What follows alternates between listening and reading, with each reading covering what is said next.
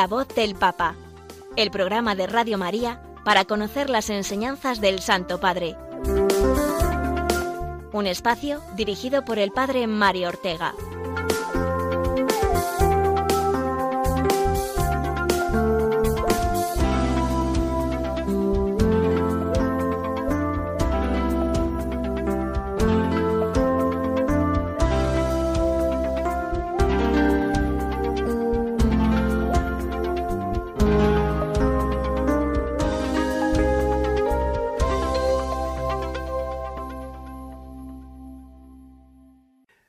Buenos días amigos de Radio María y de este programa de la voz del Papa en el que nos damos eh, cita todos los martes para escuchar y compartir el magisterio del Papa Francisco, especialmente el que nos ha dirigido en esta última semana.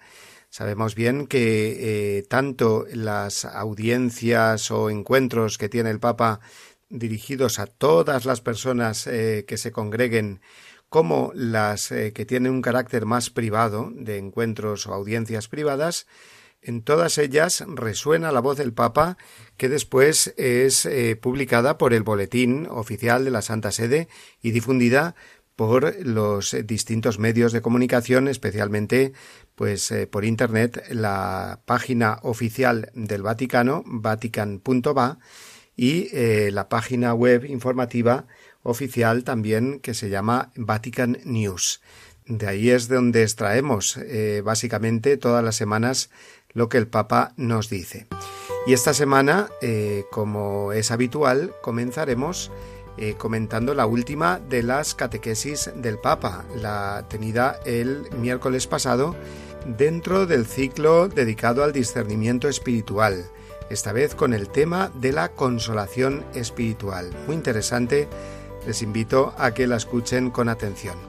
Después eh, también las palabras del Papa dirigidas en el Ángelus del domingo, primer domingo de Adviento, primera intervención del Papa hablándonos de este tiempo litúrgico y en concreto de las palabras que el Señor eh, nos dirigió en el Evangelio de este domingo.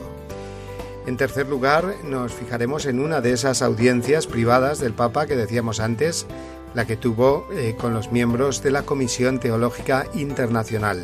La destacamos por la importancia que tiene eh, pues esta comisión en toda la organización de la Iglesia y en concreto colaborando con, la, eh, con el dicasterio de la doctrina de la fe.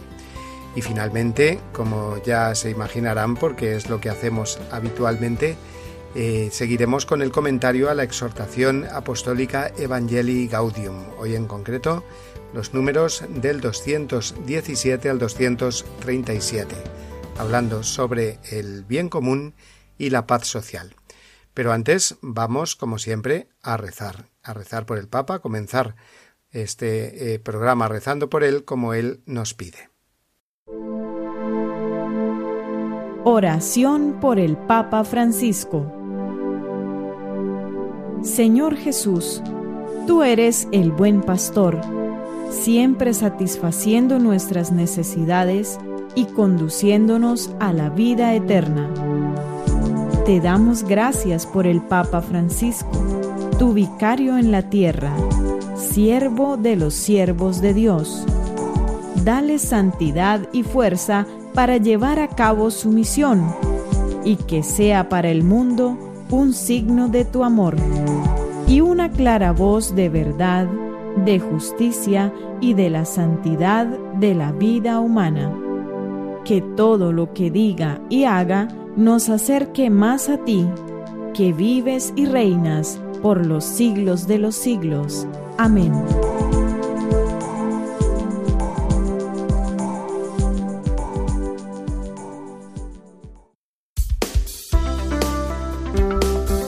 La voz del Papa, el programa de Radio María que te ofrece la enseñanza y la actualidad del Santo Padre.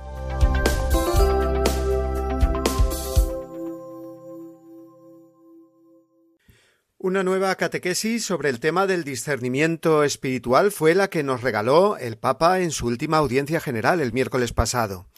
Fue la novena catequesis dedicada a este tema y en esta ocasión se centró sobre otro elemento esencial del discernimiento que es la conocida como la consolación espiritual. Nos prepararon para comprender mejor qué es la consolación espiritual las dos eh, catequesis anteriores, en las que Francisco nos habló del elemento o movimiento eh, justamente contrario, que es la desolación espiritual. Entendiendo mm, esta última, lógicamente, comprenderemos mejor qué es la consolación espiritual. No obstante, el Santo Padre nos ofreció una definición precisa que ahora escuchamos con sus mismas palabras y su voz traducida al español. ¿Qué es la consolación espiritual? Es una experiencia profunda de alegría interior que permite ver la presencia de Dios en todas las cosas. Esta refuerza la fe y la esperanza y también la capacidad de hacer el bien. La persona que vive la consolación no se rinde frente a las dificultades, porque experimenta una paz más fuerte que la prueba. Se trata, por tanto, de un gran don para la vida espiritual y para la vida en su conjunto. La consolación espiritual es, por tanto y ante todo, un movimiento íntimo que se produce en el fondo de nuestra alma cuando Dios la toca para moverla a través de la alegría interior. Como normalmente actúan en nosotros los toques de Dios, también la consolación no suele ser llamativa, sino que es más bien un movimiento suave, delicado, como una gota de agua en una esponja, dijo el Papa citando el número 335 de los ejercicios espirituales de San Ignacio de Loyola. Esta es eh, una de las claves para discernir con éxito la verdadera consolación que viene de Dios, que hace que la persona se sienta envuelta en la presencia de Dios, siempre mm, de una forma respetuosa con la propia libertad, señaló Francisco. Y es que la verdadera consolación no es algo mm, desafinado que fuerza la voluntad, como tampoco es una euforia pasajera, sino que, como vimos en las catequesis anteriores, incluso puede ser fruto de la desolación espiritual, es decir, descubriendo el sentido de esa desolación, venirnos eh, como consecuencia la consolación, al haber desenmascarado la tentación a la que nos abocaba la desolación. Todo este proceso espiritual, estas mociones, en lenguaje más ignaciano, tal como las enseña la tradición de la Iglesia, son el fruto de la experiencia vivida por los santos, por todos los santos, en los que hemos eh, podido ver tanto las desolaciones permitidas por Dios como las consolaciones enviadas a ellos también por el mismo Dios. Y así el Papa fue ilustrando con el ejemplo de algunos santos. San Agustín dijo eh, en esa consolación que sintió eh, conversando con su madre, Santa Mónica, poco antes de que ésta muriese, en una conversación en la que ambos hablaban sobre el cielo y la belleza de la vida eterna. También eh, puso como ejemplo el caso de San Francisco, cuando el santo de Asís describe la perfecta alegría, que precisamente está muy asociada a situaciones eh, muy duras de soportar, ¿no? También recordó a Santa Teresa Benedicta de la Cruz, Edith Stein, cuando al año de haber recibido el bautismo escribía Cuando me abandono a este sentimiento de alegría espiritual me invade una mm, vida nueva, que poco a poco comienza a colmarme y que, sin ninguna presión por parte de mi voluntad, va a impulsarme hacia nuevas realizaciones. Este influjo vital me parece ascender de una actividad y de una fuerza que no me pertenecen pero que llegan a hacerse activas en mí. Hasta aquí este eh, texto, esta frase de Edith Stein que nos muestra eh, cómo la consolación espiritual viene de Dios, no de la propia voluntad. Es decir, que eh, se descubre, se experimenta claramente que esta alegría de la consolación no viene de nosotros mismos, no se cuece nuestro puchero, como se suele decir, sino que se nota que viene de Dios, porque hace brotar en nosotros los buenos sentimientos. Escuchemos de nuevo al Papa y cómo lo dijo él. Es una paz genuina una paz que hace despertar los buenos sentimientos en nosotros.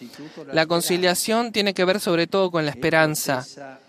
Mira hacia el futuro, pone en camino, consciente, permite tomar iniciativas hasta ese momento siempre postergadas o ni siquiera imaginadas. La consolación las, no es para permanecer ahí sentados disfrutándola, no, te da la paz y te lleva hacia el Señor, te pone en camino para hacer cosas, para hacer cosas buenas. En tiempo de consolación, cuando estamos consolados, nos viene la, gana de, las ganas de hacer todo bien. En cambio, cuando estamos en desolación, nos viene la voluntad de, de, cerrarnos en nosotros mismos, de encerrarnos en nosotros mismos. La consolación te lleva hacia adelante, al servicio de los demás, de la sociedad, de las personas. Por eso continuará diciendo que, al igual que la desolación, la consolación espiritual no es del todo controlable, en el sentido de que la podemos eh, nosotros provocar y gestionar o dosificar, porque ya ha quedado claro que es un don de Dios, que no es algo nuestro, es un regalo, un don del Espíritu Santo, no algo programable por la voluntad, como si uno dijera venga, ahora voy a hacer que venga la consolación a mi alma. Pues no, la podrá pedir, pero es únicamente Dios el que la puede dar. Y lo hace creando una familiaridad con Él que anula las distancias interiores que podamos percibir entre Dios y nosotros. El Papa puso, para ilustrar esta idea, el ejemplo de Santa Teresita del Niño Jesús, que a los catorce años, visitando Roma con su padre, intentó tocar el clavo de la cruz, que es una de las reliquias que se conservan en la Basílica de la Santa Cruz en Roma. Ella reconoce que fue demasiado audaz buscando la consolación por medio de este gesto y que esto es algo que le corresponde solo a él, a Dios.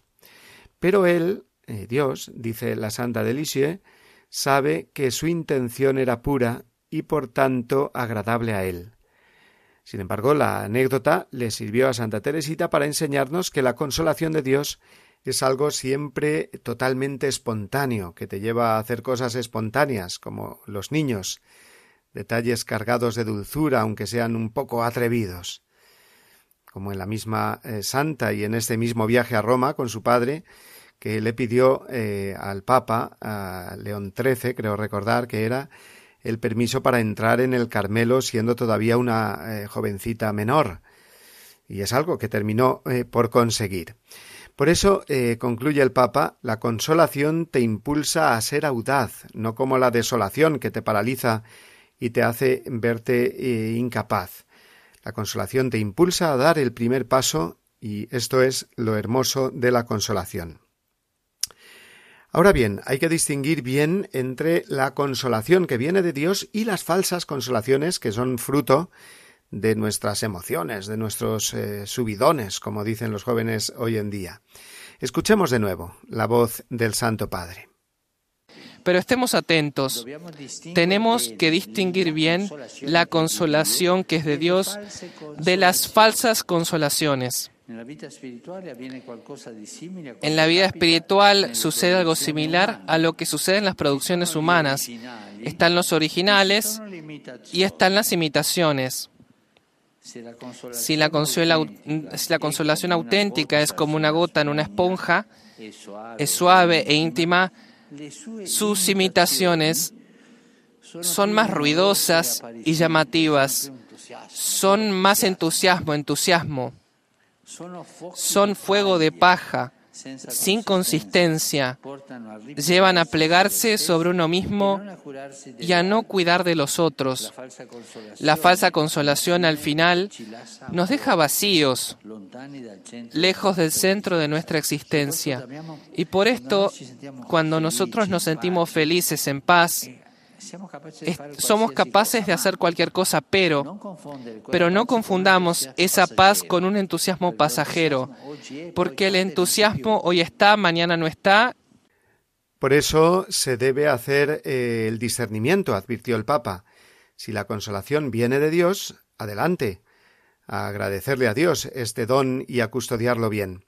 Pero si es algo que viene de nosotros, puede convertirse, ojo, en algo peligroso, en el sentido de hacernos que busquemos más ese estado placentero y tranquilo, como si fuera un fin en sí mismo, y que así nos olvidemos eh, en el fondo de Dios. Es, como ya dijimos la semana pasada, citando a San Bernardo, buscar más las consolaciones de Dios eh, que no al Dios de las consolaciones. Esto es algo que eh, siempre nos puede ocurrir. Corremos, pues, el riesgo, advirtió Francisco, de vivir nuestra relación con Dios de forma infantil, buscando nuestro e interés, buscando reducir a Dios a un objeto para nuestro uso y consumo, para nuestro disfrute, perdiendo de vista el don más hermoso que es el mismo. Pero así, discerniendo entre consolaciones y desolaciones, es precisamente cómo vamos adelante en nuestra vida espiritual, distinguiendo además entre la verdadera consolación que viene de Dios, y lo sabemos porque deja ese pozo de paz en el fondo del alma, de los entusiasmos pasajeros nuestros, que sin ser algo malo, por supuesto, pero no son exactamente eh, las consolaciones de Dios, en el sentido en que eh, nos hemos referido y que el Papa nos ha explicado. Pues escuchemos ahora el resumen que Francisco hizo en español de su catequesis antes de pasar a la siguiente parte de nuestro programa.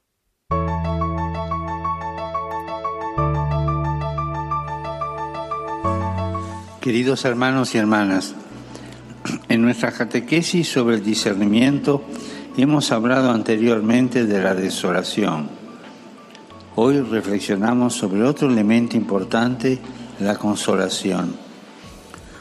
La consolación espiritual es un don del Espíritu Santo que nos hace experimentar la presencia de Dios en nuestro interior, nos da alegría y nos da paz y refuerza en nosotros la fe, la esperanza y el deseo de hacer el bien. También nos da la fortaleza en los momentos de prueba y nos impulsa a buscar a Dios sobre todas las cosas. El discernimiento nos ayuda a distinguir la consolación auténtica de otras falsas consolaciones que en realidad nos alejan de Dios y nos dejan vacíos. La vida de los santos nos brinda hermosos ejemplos de verdadera consolación espiritual. Su secreto fue abandonarse con confianza en las manos de Dios y dejarle que sea Él quien haga su obra en ellos y por medio de ellos. Los santos nos enseñan que lo esencial en nuestra vida no es buscar los consuelos de Dios, sino al Dios de los consuelos.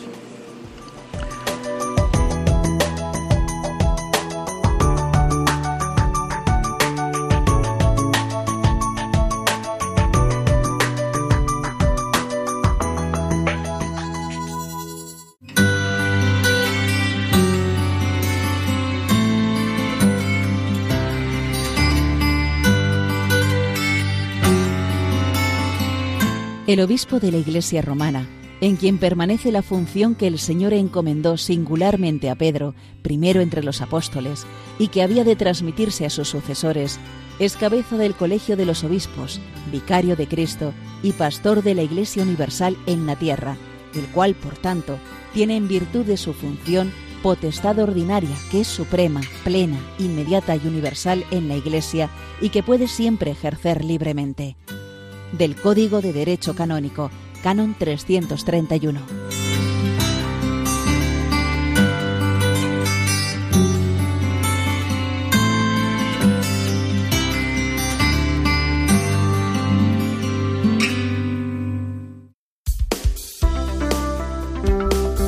La voz del Papa, el programa de Radio María que te ofrece la enseñanza y la actualidad del Santo Padre.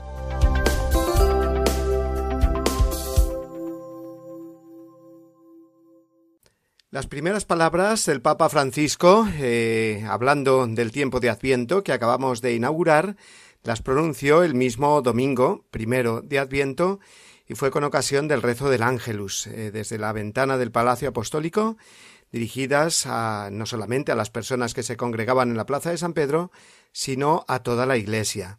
Son la explicación del Evangelio que, como ya sabemos, suelen hacer los papas, no solamente Francisco, sino ya también desde tiempos de San Juan Pablo II, eh, palabras previas al rezo mm, con los fieles del Ángelus Dominical.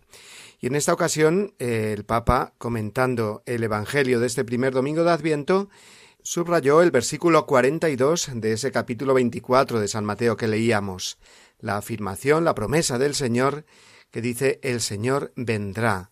Es una hermosa promesa que sostiene, dijo el Papa, toda nuestra esperanza como cristianos, aun en medio de los momentos más difíciles. El Señor está cerca, viene. Pero ¿cómo viene? se preguntó el Papa, y segundo, ¿cómo lo reconocemos y acogemos? Esas fueron las dos preguntas a las que el Papa en su comentario trató de responder. La primera, ¿cómo viene? Mm, es el cómo el que nos causa dificultad, dijo el Papa. Confesamos que viene, sí, que nos acompaña, que Jesús está a nuestro lado, y esa es la teoría. El cómo es más bien la práctica, lo que pone a prueba nuestra fe. Y tal vez esperamos, dijo el Papa, que venga como nosotros queremos, de forma llamativa, a través de signos que nos convenzan o que veamos claramente que son, eh, pues eso, signos prodigiosos. Pero Jesús nos dice cómo será su venida cuando, haciendo referencia al Antiguo Testamento, dice será como en los días de Noé, es decir, en la vida cotidiana, normal. Cuando dice el Señor en el Evangelio, las personas en tiempos de Noé comían y bebían, se casaban, tomaban mujer o marido. Luego esta es la respuesta de Jesús al cómo, dijo el Papa. ¿Cómo vendrá? Pues en las cosas eh, y situaciones ordinarias, cotidianas, no tanto en las extraordinarias.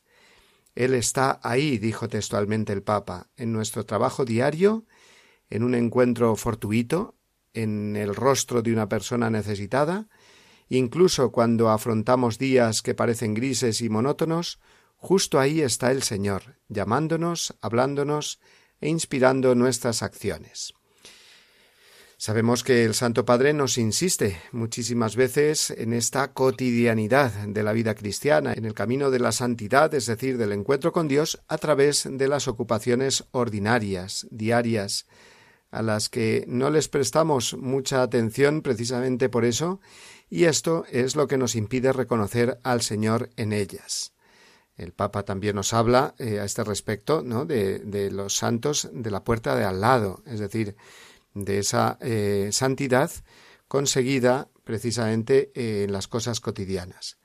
Sabemos que eh, el Señor viene, pero nos olvidamos que lo hace a través de nuestro día a día, o en esa persona que trato habitualmente y no termino de caer en la cuenta de que en ella, igual que en cualquier otra persona o situación que forma parte de mi vida, allí está eh, Jesús que viene. Esa fue la idea que subrayó el Papa con respecto a la primera pregunta. Y la segunda eh, pregunta que planteó y respondió el Papa Francisco es eh, consecuencia de la primera. De acuerdo, viene Jesús en la vida cotidiana, pero ¿cómo puedo reconocerlo para poder acogerlo? Y aquí está eh, segunda cuestión. Pues bien, el Evangelio también nos responde, dice el Papa, estando despiertos, atentos, vigilantes, es como podemos reconocerlo y, acogerlo, no durmiéndonos en los laureles, como solemos decir, procurando estar cada día preparados para esa visita, como quienes tienen preparada y limpia su casa porque saben que una visita importante les va a llegar seguro, pero el problema es que no saben en qué momento. Eh, no se confían y procuran no despistarse demasiado.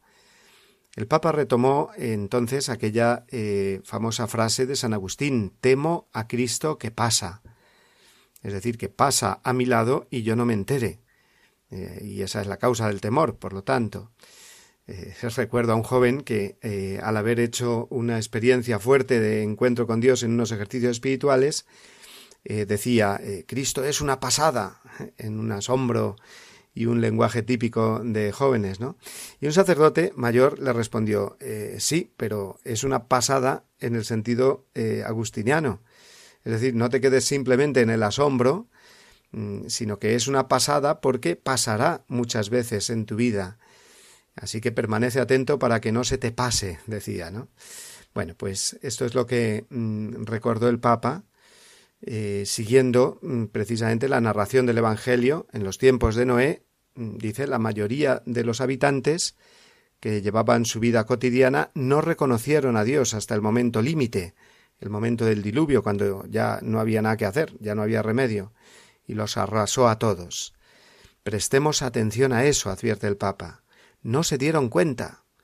Estaban absortos en sus cosas y eh, no se dieron cuenta de que el diluvio se acercaba. De hecho, Jesús dice que cuando Él venga estarán dos en el campo, uno será tomado y el otro dejado. ¿En qué sentido? ¿Cuál es la diferencia? Simplemente, dice el Papa, que uno estaba vigilante, estaba esperando, capaz de discernir la presencia de Dios en la vida cotidiana, y el otro, en cambio, estaba distraído, vivía al día y no se daba cuenta de nada. Así que eh, fíjense qué explicación tan, tan, tan correcta, tan sencilla de ese evangelio que no eh, muchas veces entendemos, ¿no? De ah, cuando venga el Señor, dos estarán en el campo, uno se lo llevarán y otro se quedará. Pues precisamente eh, el que esté vigilante es el que se salvará, ¿no? Y Francisco concluyó eh, su comentario al Evangelio diciéndonos y preguntándonos Hermanos y hermanas, en este tiempo de Adviento, sacudamos el letargo y despertemos del sueño. Preguntémonos ¿Soy consciente de lo que vivo? ¿Estoy alerta? ¿Estoy despierto? ¿Estoy tratando de reconocer la presencia de Dios en las situaciones cotidianas? ¿O estoy distraído y un poco abrumado por las cosas? Si no somos conscientes de su venida hoy, tampoco estaremos preparados cuando venga al final de los tiempos. Por lo tanto, hermanos y hermanas, permanezcamos vigilantes, esperando que el Señor venga, esperando que el Señor se acerque a nosotros, porque está ahí, pero esperando, atentos. Y la Virgen Santa, mujer de la espera, que supo captar el paso de Dios en la vida humilde y oculta de Nazaret y lo acogió en su seno, nos ayude en este camino a estar atentos para esperar al Señor que está entre nosotros y pasa. Hasta ahí las palabras eh, del Papa Francisco y vamos a hacer eh, una pequeña pausa antes de pasar a la siguiente sección, escuchando precisamente, ya está sonando, esta canción que nos habla de la esperanza, de la esperanza propia del Adviento.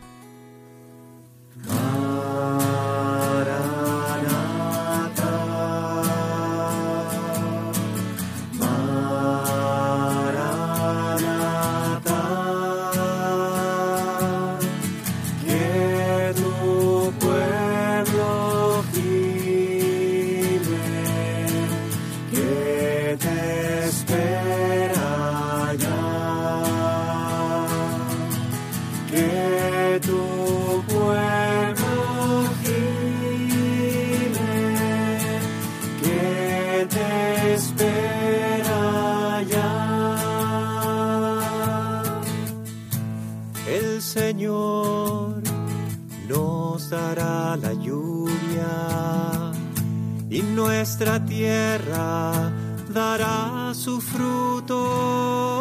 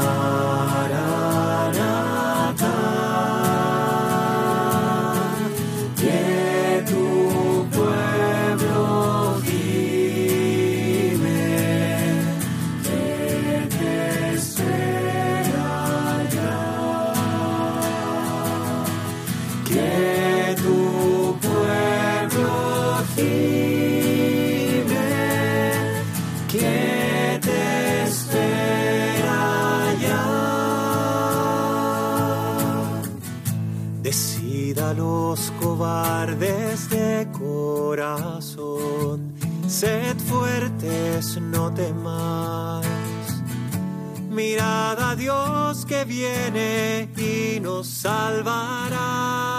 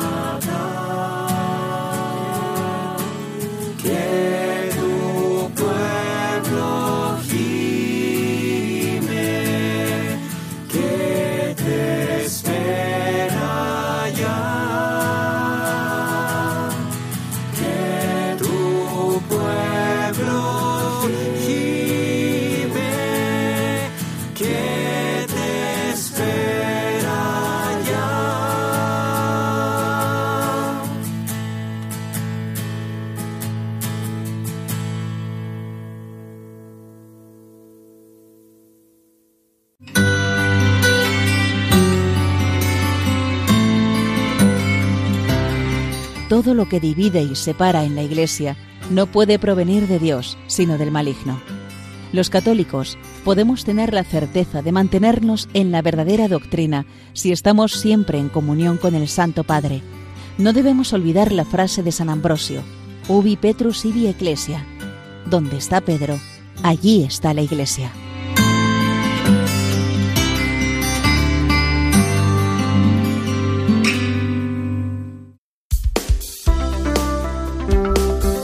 La voz del Papa, el programa de Radio María que te ofrece la enseñanza y la actualidad del Santo Padre.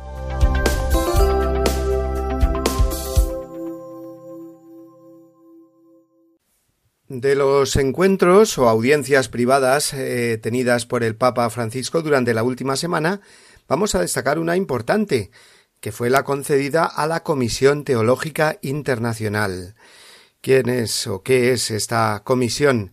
Pues una comisión compuesta por eh, teólogos venidos de todo el mundo, elegidos por el Santo Padre, y que tienen como finalidad ayudar a la Santa Sede y en concreto a la congregación o dicasterio que se llama ahora para la doctrina de la fe en las cuestiones teológicas más importantes o en temas eh, difíciles de discernir para estudiarlos teológicamente y estos eh, teólogos, venidos de distintas escuelas y, como hemos dicho, de distintas nacionalidades, ponen al servicio eh, de la Iglesia, de la jerarquía de la Iglesia, pues todo su saber.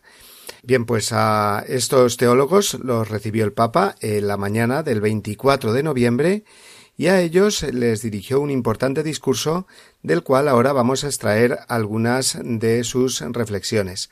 Lo hacemos ayudados del servicio informativo que nos ofrece la página informativa del Vaticano que se llama Vatican News. Lo escuchamos. La mañana del 24 de noviembre, el Santo Padre ha recibido en audiencia a los miembros de la Comisión Teológica Internacional. A los estudiosos, el pontífice les recordó que la vocación del teólogo es ir más allá con la reflexión para hacer más explícita la teología.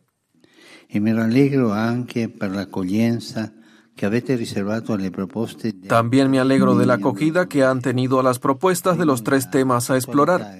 La primera es la irrenunciable y siempre fecunda actualidad de la fe cristológica profesada en el Concilio de Nicea en el 1700 aniversario de su celebración.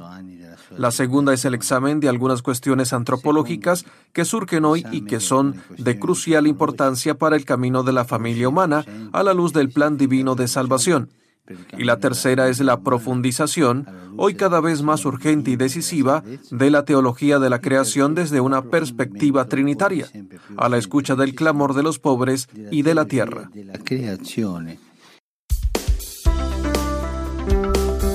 La voz del Papa, el programa de Radio María que te ofrece la enseñanza y la actualidad del Santo Padre.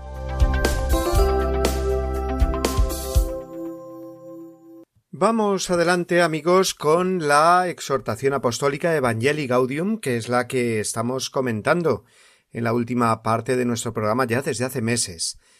Y nos toca hoy abordar eh, una parte del capítulo cuarto que trata sobre la paz social y el bien común. La paz eh, social eh, nos dice en el número 217, que es desde el que partimos hoy, que no es un irenismo o ausencia de violencia. Irenismo quiere decir simplemente una paz, eh, digamos, superficial, como ausencia de violencia. Y eso no es del todo la paz social, como tampoco lo es un modo de organizarse la sociedad, dice el Papa, en el que se silencie el grito de los más pobres o, o de los necesitados, para que no haya sobresaltos en las personas y sociedades más ricas. Eh, dice el Papa, la dignidad de la persona humana y del bien común están por encima de la tranquilidad de algunos que no quieren renunciar a sus privilegios. Eso lo dice en el número 218. Y a continuación, eh, haciendo suyas unas palabras de San Pablo VI, define la paz como eh, esa construcción día a día en la instauración de un orden querido por Dios, que comporta una justicia más perfecta entre los hombres. Esa es la definición de paz eh, social que ofrece la doctrina social de la Iglesia y en concreto en esta exhortación apostólica el Papa Francisco la paz que se construye cada, día en esa instauración del orden querido por Dios que comporta una justicia más perfecta entre los hombres. Y el Papa va a mm, hablarnos eh, de cuatro principios que brotan de los grandes postulados de la doctrina social de la Iglesia, cuatro principios sobre los que va a explicar eh, cómo se trabaja eh, por la paz en la sociedad y por el bien común. Mm, son cuatro principios que se basan, como veremos, en una bipolaridad, en el sentido de dos polos, dos focos, que entran eh, necesariamente en tensión, ¿no? En la, realidad social. Son dos focos necesarios mm, de comprender bien e integrar para el bien de todo el tejido social. Eh, como también pasa lo mismo en cada persona, en su interior, también vemos que hay siempre dos realidades eh, que se tienen que integrar, ¿no? Eh, cuerpo y alma, mente y corazón, necesidades propias y amor a los demás, etc. Enumero estos cuatro principios que nos explicará a continuación el Papa, diciendo de antemano, eso sí, que quizás, al menos yo mm, eh, es lo que pienso, estamos ante la parte más difícil de la exhortación Evangelii Gaudium, porque son principios que nos suenan muy teóricos, por eso son eh, principios, ¿no? Y luego su interpretación para aplicarnos a la práctica eh, y poner ejemplos prácticos, pues no es tan fácil, ¿eh? pero vamos allá. No se asusten por los enunciados, porque después entraremos en la explicación que ofrece de ellos el Papa. primer principio. El tiempo es mayor que el espacio. Segundo, la unidad prevalece sobre el conflicto. Tercero, la realidad es más importante que la idea y cuarto, el todo es superior a la parte. Del primer principio, eh, ese de el tiempo es mayor que el espacio, pues recuerdo que cuando salió esta exhortación apostólica, pues hubo muchas interpretaciones y comentarios, ya que no era fácil de explicar qué quería decir el Papa con eso de el tiempo es mayor que el espacio. Y es verdad que no es fácil traducirlo a un lenguaje más eh, de andar por casa, digamos, no tan filosófico. Pero vamos a intentarlo. Con lo que explica el Papa, lo hace en los números del 222 al 225 de Evangelii Gaudium. Mm, Francisco parte de la tensión que experimenta el ser humano entre la plenitud y el límite. Es decir, por un lado queremos poseerlo todo, alcanzar una plenitud, eso del todo de todos queremos más, ¿no? Pero experimentamos a la vez las limitaciones que nos lo impiden.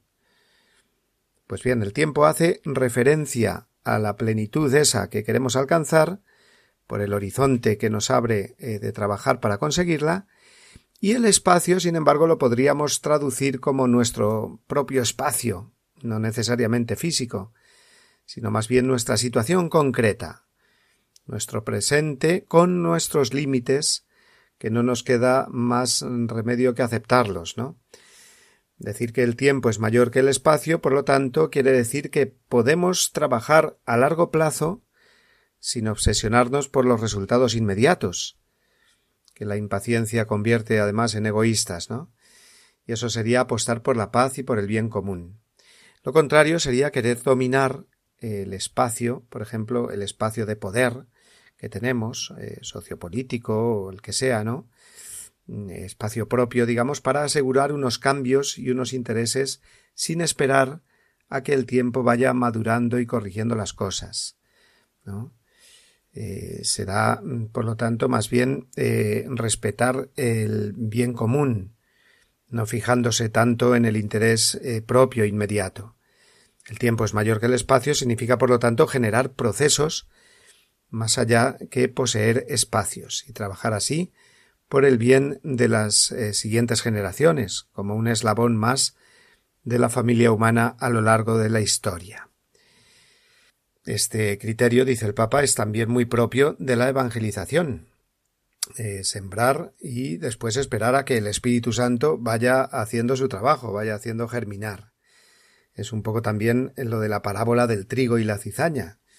El enemigo, dice el Papa, puede ocupar el espacio del reino y causar daño a la cizaña, pero es vencido siempre por la bondad del trigo que se manifiesta con el tiempo. Segundo eh, gran principio mm, es el de la unidad permanece sobre el conflicto. Así lo denomina el Papa. La unidad prevalece sobre el conflicto. Y es que los conflictos son inevitables en la vida social, eso está claro. Y parece, dice el Papa, eh, que ante el conflicto, pues solo hay dos maneras de actuar, ¿no? Una pasar de ellos, de los conflictos, lavarse las manos y vivir cómodamente como si no fueran conmigo, es decir, el pasotismo, y una segunda forma que sería meterse de tal modo en ellos, en los conflictos, que uno quede atrapado por ellos, perdiéndose los horizontes y mm, viviendo, por lo tanto, en una continua confusión e insatisfacción, siempre con quejas y lamentos. Pero no es así. No solamente existen estas dos posturas, la del pasotismo o la de los lamentos, sino que nos enseña el Papa que hay una tercera manera de actuar ante los conflictos, y es eh, además la más adecuada y la genuinamente cristiana. Consiste en aceptar sufrir el conflicto, pero para transformarlo en un eslabón de un proceso nuevo, dice el Papa. Es decir, convertirlo en una oportunidad para desarrollar una comunión en las diferencias. Darse cuenta de que hay diferencias, hay conflictos, pero podemos aprender y, alcanzar una comunión que va más allá de esos conflictos, ¿no? Y no es que estemos hablando de un sincretismo ni de una absorción de uno en el otro, dice el Papa, sino de encontrar una unidad nueva, superior al conflicto en la que se halla la paz. Y, es que además esta es la lógica del misterio de Cristo. Cristo es Dios y hombre, las dos naturalezas, y la una y la otra no entran en conflicto, ¿no? Ni se anulan, ni se confunden.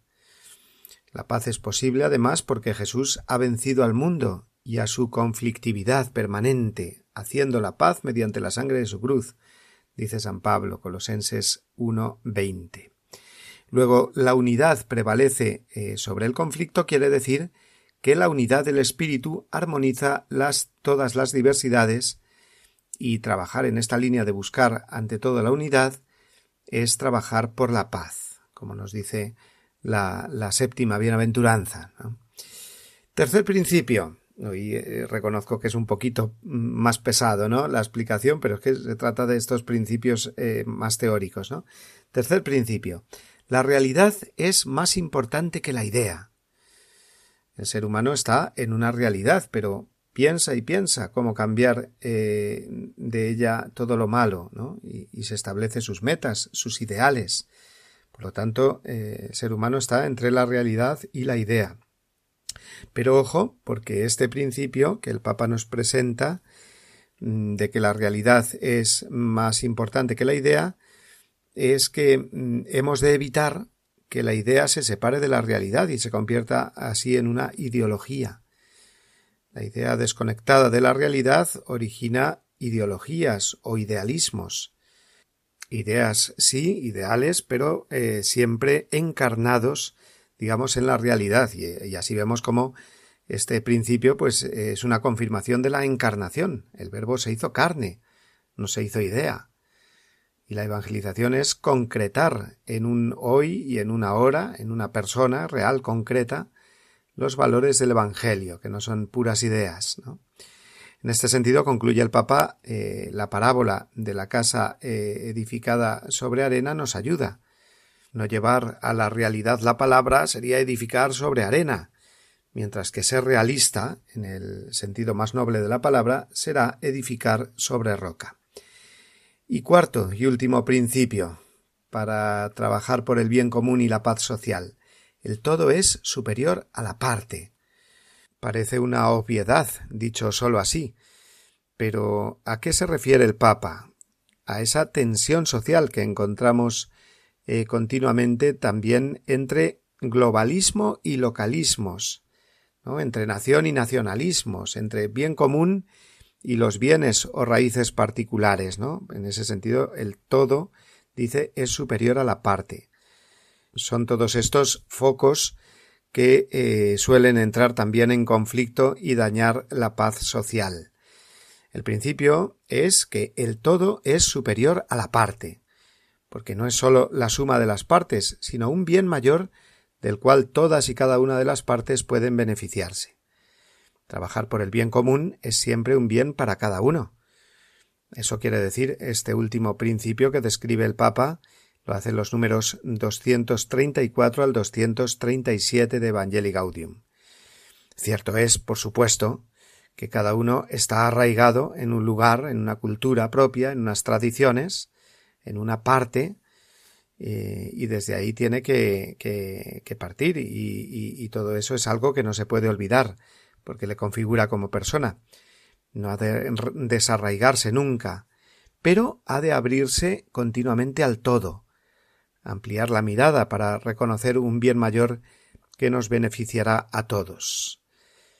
El Evangelio mm, tiene este criterio de totalidad y lo vemos continuamente, desde la parábola de la levadura que fermenta toda la masa, o la ciudad que brilla en lo alto del monte, iluminando a todos los pueblos, hasta el anuncio del Evangelio que, eh, huyendo de todo particularismo, eh, judaizante, por ejemplo, pues se abre también a los gentiles, a todas las culturas, y de todas ellas eh, todos se pueden enriquecer. Así que estos son los cuatro principios que el Papa Francisco recuerda y explica para trabajar por el bien común y la paz social. Voy a ir traduciéndolos en una frase o imagen como resumen. El primero, el tiempo es mayor que el espacio, que en lenguaje teresiano sería eso de la paciencia todo lo alcanza. El segundo, la unidad prevalece sobre el conflicto, que podríamos traducir como afrontar el conflicto y transformarlo en eh, una comunión en la diferencia. Eh, tercer gran principio, la realidad es más importante que la idea, que vamos a resumirlo en esta frase. Ten grandes ideales, pero siempre con los pies en la tierra. Y cuarto, el todo es superior a la parte, Quiere decir que vivamos muy orgullosos de lo que somos, de nuestra tierra, nuestras tradiciones, nuestra cultura, pero nunca encerrados eh, o cerrados en ellas, ¿no? sino abiertos para aprender eh, de las demás partes de un todo social que es la humanidad entera y que es siempre mayor y más beneficioso para eh, cada particular. Pues bien, aquí lo dejamos y el próximo martes terminaremos este capítulo cuarto que es el penúltimo de Evangelii Gaudium con el apartado dedicado al diálogo social como contribución a la paz.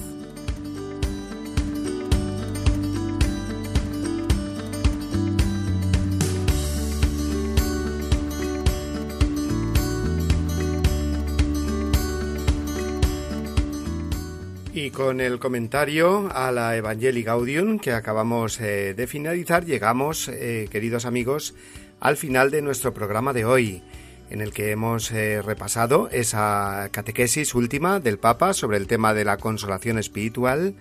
Hemos conocido también sus palabras dirigidas durante el rezo del Ángelus el pasado domingo y también hemos reseñado esa audiencia que el Papa tuvo a los miembros de la Comisión Teológica Internacional. Antes de despedirnos y como hacemos siempre, les recordamos eh, que pueden escuchar eh, nuestro programa, descargarlo, compartirlo con sus amigos, especialmente con los que no pueden escucharlo a esta hora, que para muchos es una hora un poco eh, difícil, pues pueden descargar nuestro programa en el podcast de Radio María y también pueden escribirnos al correo electrónico del programa que como saben es la voz del papa arroba radiomaria.es. Pues nada más, me despido de todos ustedes con un fuerte abrazo, dejándole como siempre la bendición al Papa y también unas palabras sobre este tiempo litúrgico del Adviento con las que nos despedimos ahora. Hasta la semana que viene amigos.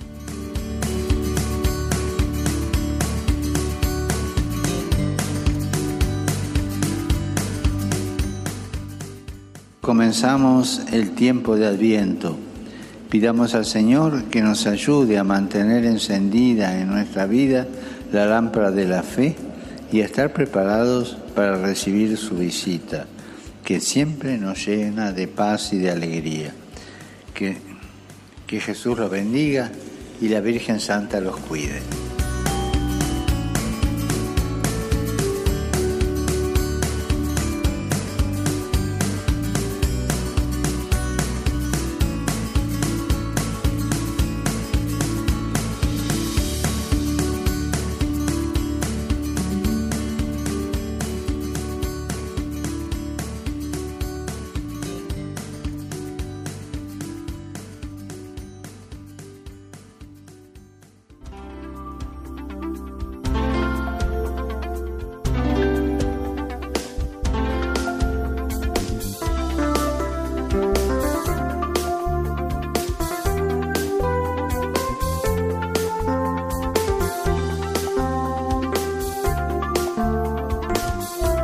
Han escuchado La voz del Papa, el programa de Radio María para conocer las enseñanzas del Santo Padre. Es un espacio dirigido por el Padre Mario Ortega.